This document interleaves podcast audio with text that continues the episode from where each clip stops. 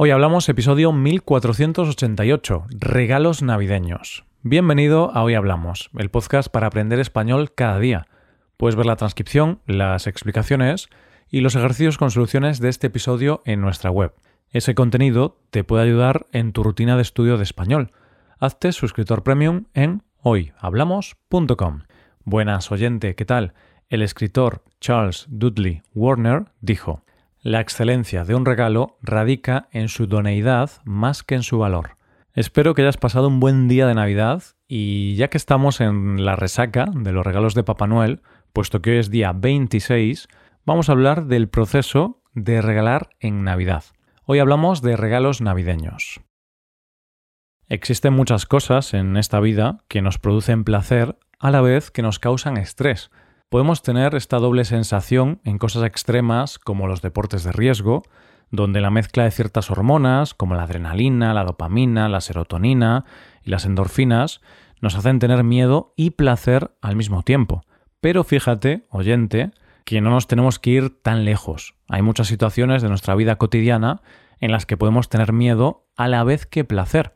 Una primera cita, un viaje o la mayoría de las cosas que implican una primera vez o salir de nuestra zona de confort.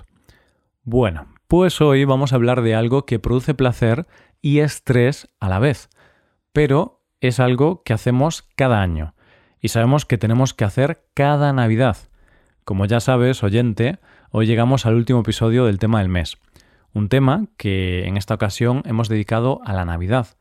Y para este último episodio vamos a hablar de algo que nos trae placer, que nos gusta, que deseamos, pero que a la vez nos estresa a unos niveles muy altos. Y nos pasa cada año. Vamos a hablar de los regalos navideños. Hay estudios que dicen que a más del 65% de las personas mayores de 25 años les estresan las compras de Navidad. Parece ser que los factores son varios, como puede ser la presión de tener que regalar sí o sí, las aglomeraciones, el tráfico, las dudas de si ese regalo gustará o no, la situación económica, la presión de comprar mucho en un tiempo limitado o dejar las compras para última hora. Y fíjate que la mayoría de las cuestiones que nos producen estrés a la hora de regalar en Navidad se solucionarían con un poco de planificación o previsión. Entonces, si sabemos que todos los años vamos a regalar en las mismas fechas y que tenemos que hacerlo sí o sí, ¿por qué no nos planificamos y nos evitamos el estrés? Pues porque con los regalos navideños nos pasa lo mismo que con muchas cosas de la vida. Siempre pensamos que nos vamos a adelantar, que nos vamos a planificar y por una cuestión o por otra lo procrastinamos y lo dejamos para última hora. Lo de regalar en Navidad no es algo exclusivo de España, pero vamos a empezar hablando de cómo funciona el proceso de regalar en Navidad. En las fiestas navideñas puede que te toque regalar en más de una ocasión, y es que hay muchos grupos de amigos o incluso empresas que tienen como tradición hacer un regalo en Navidad. Pero tranquilo, oyente, no tienes que regalarles a todos los empleados o a todos tus amigos. En estos casos se hace lo que conocemos como amigo invisible. Básicamente es un juego mediante el cual a cada persona solo toca regalarle a otra persona y a ti te regala solo una persona. Se hace por sorteo y es anónimo. Es decir, la persona a la que regalas no sabe que eres tú quien le regala y tú no sabes quién te regala. Lo bueno de este juego es que todo el mundo sale con un regalo y además en este juego se puede poner un rango de precios para evitar desigualdades en los regalos. Pero el gran momento de regalos llega con la familia. En la mayoría de los países, el gran día de regalos es Navidad, es decir, cuando Papá Noel deja los regalos. Nosotros, en España, aunque es cierto que Papá Noel está ganando fuerza y cada día más gente regala ese día, el día de regalos por antonomasia es el 6 de enero, el día de los Reyes Magos. Hay familias que regalan el día de Navidad, hay familias que regalan el día 6 y hay familias que regalan los dos días. Es muy común, por ejemplo, que la familia adulta tenga regalos uno de los dos días y los niños tengan regalos ambos días. Aunque es cierto que muchas familias con los niños se regala cada vez más en Navidad por una cuestión práctica. Los niños aún tienen días de vacaciones y pueden disfrutar más de los regalos que el día 6 de enero, porque normalmente a los dos días hay que volver al colegio. Pero estos son los días que recibimos los regalos. Realmente el proceso comienza mucho antes. Lo primero que hay que hacer para poder regalar en las Navidades es saber qué quiere la gente. Y tú debes dejar claro qué quieres tú. Es por eso que la tradición dice que hay que escribir una carta a los Reyes Magos. Voy a hablar del Día de Reyes, pero también hay gente que regala en Navidad. Pero bueno, el proceso es básicamente el mismo. Solamente cambiaríamos a los Reyes Magos por Papá Noel. Aunque la carta a los Reyes la hacen los niños, también está bien que la hagan los adultos, porque así el resto de gente sabrá qué regalos comprar y el proceso será más sencillo para todos. Por cierto, hoy es 26 de diciembre y ya habrás recibido los regalos. ¿Has recibido lo que escribiste en tu carta o dejaste los regalos al criterio de Papá Noel? Pero bueno, continuemos explicando cómo es el proceso de los regalos. Una vez tenemos las cartas de todos los miembros de la familia, ya estamos listos para comprar los regalos. Y aquí es donde el mundo se divide en dos, los previsores y los de última hora. los previsores son personas que llegan a las navidades relajadas, con esa mirada de las personas que saben que no tienen estrés, lo tienen todo comprado, envuelto y preparado pueden dedicarse a disfrutar de las fiestas y a ver el terror y la desesperación en los ojos de los que no han sido previsores.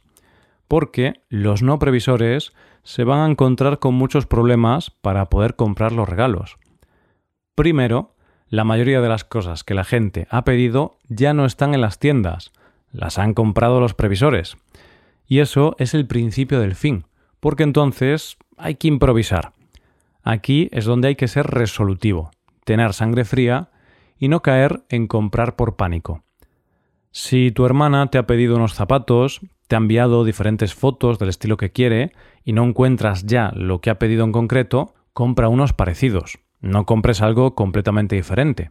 Y es que una de las reglas más importantes en los regalos navideños y que te evitará disgustos es que tienes que regalar lo que le gusta a esa persona, no lo que crees que debería gustarle o lo que te gusta a ti.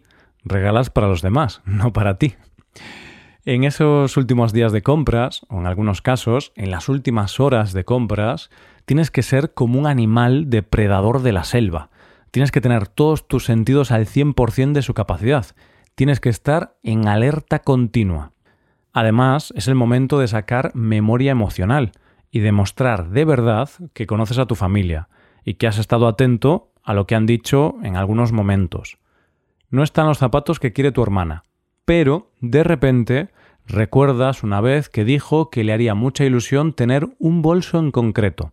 Porque la carta es útil, pero cuando es el día 5 de enero y no encuentras nada de lo que está escrito en la carta, tienes que pensar más allá de la carta. Y así, solo así, podrás llegar a la noche del 5 de enero, la noche de Reyes, con todo comprado, envuelto y relativamente satisfecho con lo que has comprado.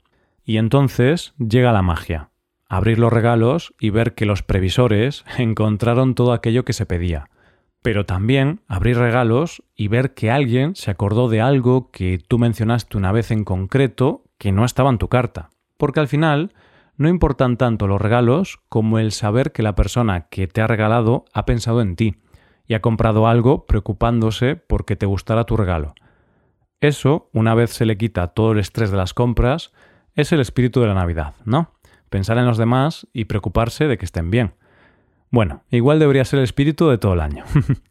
y esto es todo por hoy, oyentes. Espero que hayáis pasado una agradable Nochebuena y un gran día de Navidad y que estéis contentos con vuestros regalos. Y si no os han gustado los regalos, tampoco le deis mucha importancia. Al final, lo importante son las personas, no los objetos. Muchas gracias por escucharnos. Por último, te recuerdo que puedes hacerte suscriptor premium para utilizar los contenidos del podcast en tu rutina de aprendizaje. Hazte suscriptor premium en hoyhablamos.com. Nos vemos mañana con un nuevo episodio sobre algún tema de interés. Muchas gracias por todo. Pasa un buen día. Hasta mañana.